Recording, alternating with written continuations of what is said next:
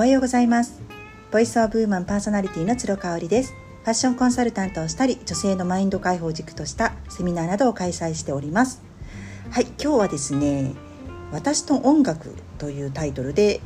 お話ししたいと思います。えーと、前にもちょっとお話ししたかもしれないんですけど私洋楽がずっと好きで邦楽ってほとんど聞いたことがない、まあ、聞いたことがないっていうと語弊ありますけれどもあのコンサートにねあのよく行っていたんですがほとんどあのガイタレさんと呼ばれる外国人のあのアーティストの方が多かったですね。ただねもともとあの一番最初に買った CD って何ですかってなんかライブ中でもよく盛り上がるんですけど私これはね小泉京子さんなんですね「渚のハイカラ人形」であのその時ねキョンキョンが一番好きな歌手だったかどうかっていうのは今となってはうん？っていう感じなんですけれども、うん、行ったお店で一番その時に売れていたものが渚のハイカラ人形ででちょうどベスト10かなんかで見てすぐに買いに行ったからっていうのがあったと思います。正直ねその時私すごい好きだったのはやっぱり聖子ちゃんと明菜ちゃん。が好きだったのでなんで一番最初に買ったのがキョンキョンだったなだったのかなっていうのは今でもちょっと分かんないですね、まあ、きっとタイミング的な問題だと思います。お小遣いをもらってちょうどお金があってレコード屋さんに行ったらあったっていう感じですね。えーと、地元の今も実家がある地元の駅前の CD ショップで買いましたもう今はねその駅前も開発が進んでてあの大きな商業施設ができちゃっててねそのレコード屋さんももう30年前ぐらいにはもうなくなってしまったんですよ。うん、ただよく言ってましたね不二家のケーキの隣がカメラ屋さんでその並びに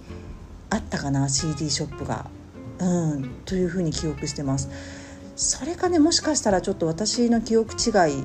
かもしれないんですけどあの新潟にね私の母の実家があって、えーと、お盆のたんびに遊びに行ってたんですがその時やっぱお小遣いたくさんもらえるんですよね。うちってあのお年玉があの両親からしかもらわない家だったんですよ親戚周りがをしないのでなぜなら親戚がほとんど関東になかったっていうこともあってなのでその代わりにお盆に遊びに行った時にたくさんお小遣いをもらうんですね。潤沢にあったのでお小遣いがその時に何か買いたくなって CD ショップに行った時にあったのがキョンキョンの渚のハイカラ人形だったんじゃないかななんて今思いますね。で、えーと、洋楽なんですけどね洋楽はね中学校1年生か2年生の時ですかねまだ本当におぼこい時うん、幼い時に買ったアーハーの「テイクオンミーだったと思いますね。うん、あのアーハーのねこれどこで聞いたんだろうな小林克也さんがやっていた「ベストヒット USA」で聞いたのかな、まあ、あのイギリスのアーティストさんですけどねすっごいこう色っぽい声とサウンドがなんかかっこいいってなってその後ね CM 曲とかにもこの「テイクオンミー使われてたんですけどそれより前に私かなりハマっていたかなっていうふうに思いますね。でこれはねもうねあのー、そう駅の反対側にある、えーと、レンタル CD 屋さんで借りてそれですごい良かったから買ったって感じでしたね。でその後アルバム CD シングルって、ま、昔ありましたよねシングル CD を最初に買ってすごい良かったんでアルバムをレンタルしてっていう感じだったと思いますね。でほどなくしてですね私はあのアイドルグループ1990年代前半にねもう全世界の女の子たちを虜にしたっていうボーイズグループがありまして、えーと、ニューキッズ・オン・ザ・ブロックっていうんですけどね NKOTB って、まあ、ファンの間ではあの略されますがもうこれにめちゃめちゃハマりましてえっ、ー、とねだいぶ日本に来るまでね時間が12年あったんじゃないかなと思うんですね。まあ、あの時の1年って結構長いからもしかしたらファンになって1年ぐらいは来日公演がなくってもうとにかくとにかくビデオを買ってねそのビデオでアメリカのそのライブ全米ツアーの様子をあの曲のなんかこうミュージックビデオ風にしたものがあの発売されててそれを死ぬほど擦り切れるほど見てたっっていう記憶があります。でやっぱその時に思ったのがねあのもちろん「ニューキッズ・オン・ザ・ブロック」のメンバーにもあのキャーって言ってたんですけどそのライブに来ている女の子たち私と同い年ぐらいのティーンの女の子たちが大人っぽいことにね驚愕しましたね。もう化粧もしてるしもうなんなら本当に髪の毛長くてタンクトップでこうすごいメリハリのあるボディでっていうね本当に大人っぽいな私と全然違うなって思ってそっからねちょっとおしゃれに目覚めたっていうのも今思うと一理ありましたね。であのー、そのねビデオの中でみんなねあの画用紙とかに自分の好きな、まあ、今でいう推しのね名前を書いてこうプラカードみたいな感じにしてこう掲げるんですよでそれをこう見てっていう感じにする画像がうわって出てくるんですよ画面がね映像が。でそれをね私もねあのやりたいってずっと思ってました。でまあ大体ファンになって12年経った時にの1991年なので私が16歳ぐらいの時に東京ドームでもう今でも覚えてますね1月の寒い日に東京ドームでコンサートがありましてでも結構後ろの方の席しか取れなかったんですけれどもあの行くことができましたこれね2日間行ったんじゃないかなと思うんですよね。2日間東京ドームコンサートがあって2日間とも私チケット取った気がする。あの違うこと言った気がします。でもちろんねさっき言ったみたいにあのプラカードを自分で書いてですね。で前の日にあのマッキーっていうあの太いあのサインペンあるでしょ？あれでね私はあのジョーダン・ナイトっていうメインボーカルの子がすごい好きだったのでジョーダンの名前をこうカキカキマッキーで書いてねすごい家族に臭いしなんかこうしんな臭いとか言われながらもあのやってましたね。だからさ今思うと平日だったんで学校から帰ってきて着替えて行ってたのかな。そうだよね。うちの実学校から実家って1時間半ぐらいかかるんですね。でそっから行ってるのか。いや誰かのうちで着替えてたのかな。誰かの家で着替えてた気がする。だからそのプラカードも制服も全部持ってってお友達学校の近くに住んでる一緒に行くお友達の家で着替えてた気がする。でその頃ってねインターネットなんてもちろん普及してないのでチケットを取る時が本当に大変だったんですよ。で大体チケットピアとかチケットセゾンとかで取るんですけどね。あとウドとかね今もあるのかなウドって。そうウドのチケット事務所でねあの事務所の電話番号が書いてあってチケットピアとかの雑誌にねそれで買うんですよ。で10時スタートなんでちょっともうほんとここだけの話学校抜け出して行ってましたね。大丈夫なのっていう感じなんですけどもそのぐらいしないと取れなかったんでね。で携帯なんてもちろん持ってないからあのコンビニの学校の近くのコンビニの隣の公衆電話からかけてました。すごいよね。で土日とかに当たった時はもう友達と手分けして家電から頑張ってかけてましたね。なんかコードレス本だとかかりやすいとかなんか家電からだとかかりやすいとかねなんかいろいろ都市伝説があった気がします。懐かしいな。リダイヤルリダイヤルを押してね。で公衆電話だとリダイヤルできないからもう何回ももう覚えちゃうんですよ。あのチケットピアの番号を。よくやってたな。とにかくね私女子校に中学から通ってるんですけどあの洋楽好きの友達が多かったんですよ。なのでまあ邦楽が好きな子ももちろんいたと思うんですけど私が仲良くしてる子はみんな洋楽が好きだったんですね。なのであの、まあ、ニューキッズももちろんメインで聞いてましたけどみんなと話す時は結構カイリー・ミノーグとかねデビー・ギブソンとか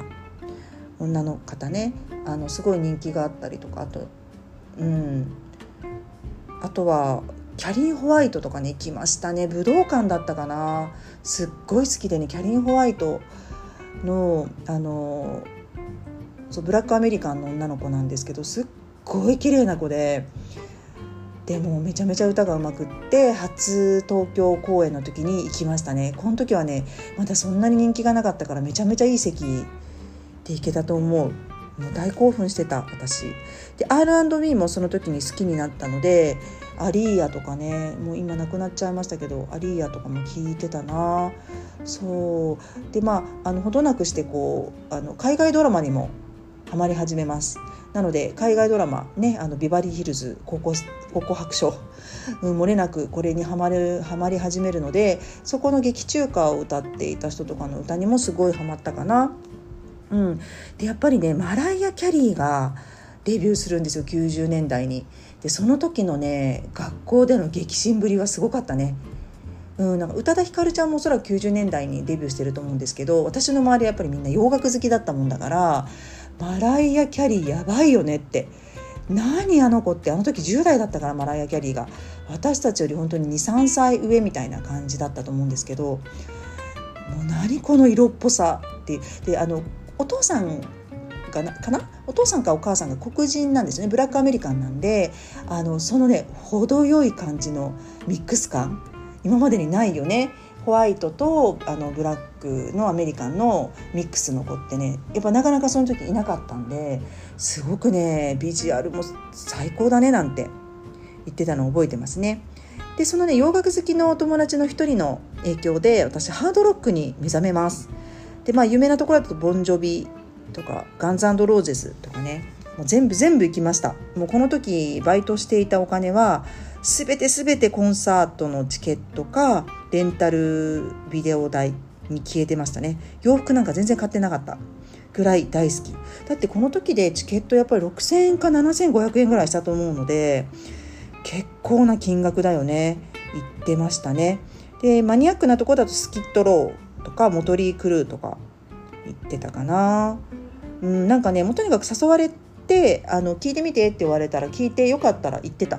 うん、コンサートに。でも一緒に行く子があのいつも決まってたのでその子はなんかねお家から結構お小遣いをもらえるからあのガンガン行けてましたね。私はやっぱりいやちょっと今月1回行っちゃったからもう今月無理だなとかやっぱりね1万円近いって高校生では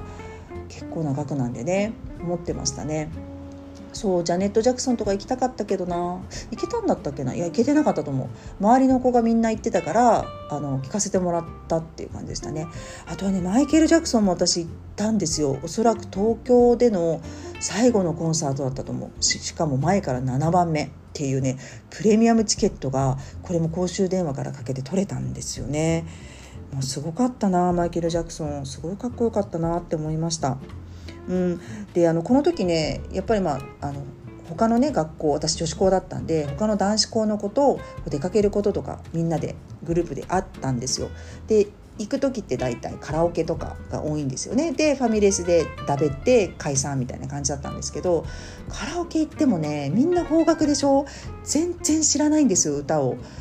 うん知らなかったから結構ね歌う曲が困ったかもしれない。そういう記憶もありますね。で私20代になるとあのクラブ活動を始めますね。あの以前この音声配信でもサードプレイスが夜のクラブだったって話をしたと思うんですけどやっぱクラブだと本当にダンスミュージックがかかるんでね。うーんすごい流行ってたかな。うん。まあまあまあ MTV とか聞いてたら1位2位とかになる感じの曲だったと思いますね。そういうのを結構聞いてましたね。あのブラックアイドピースとかマローン5とか。うん、あとはまあ六本木とか行くとちょっとねあのヒップホップのみをかけるところとかあったりとかしたのであんまりもう生粋の本当にラップラップのヒップホップってあんま好きじゃなかったんですけどそういうところにも時々行ってましたね。で30代になるとうんもう本当にあの仕事もしあ、ね、あの忙しくなってきているからなかなかあんまりこうリアルな情報っていうのを追っかけられなかったんで全部あの MTV, MTV のねスカパーみたいなところでやってますよね。MTV を全部見てそこでいいなと思ったやつを全部あのもうその時にダウンロードできたんだったかな。できたのだったかな。ちょっと忘れちゃったんですけどね、うん、もうもうあのそれで聞いてましたね。そうあんまりこうマニアックっていうよりか結構王道な感じのものを30代聞いていたっていう感じですね。で今、まあ、40代になって46になってどうかっていうと、まあ、あの BGM 代わりとしてあのこういうふうに作業作業をね仕事をしたりとかする時は大体もう川のせせらぎ 一択夏は風鈴の音っていうのを YouTube から拾ってきてかけてますね。やっぱちょっと音楽だとね言葉が入ってきちゃうんであの集中できないっていうのがあってやっぱ自然音っていうのが一番いいですね。であとはねもうやっぱ K-POP にはまっちゃってるんでね K-POP は必ず最新のものを YouTube とかでチェックするようにしているという感じです。はい、皆さんの音楽遍歴はどんな感じでしょうか？またあのよかったらインスタグラムのダイレクトメッセージとかコメントで教えていただければと思いますはい、今日も聞いていただいてありがとうございました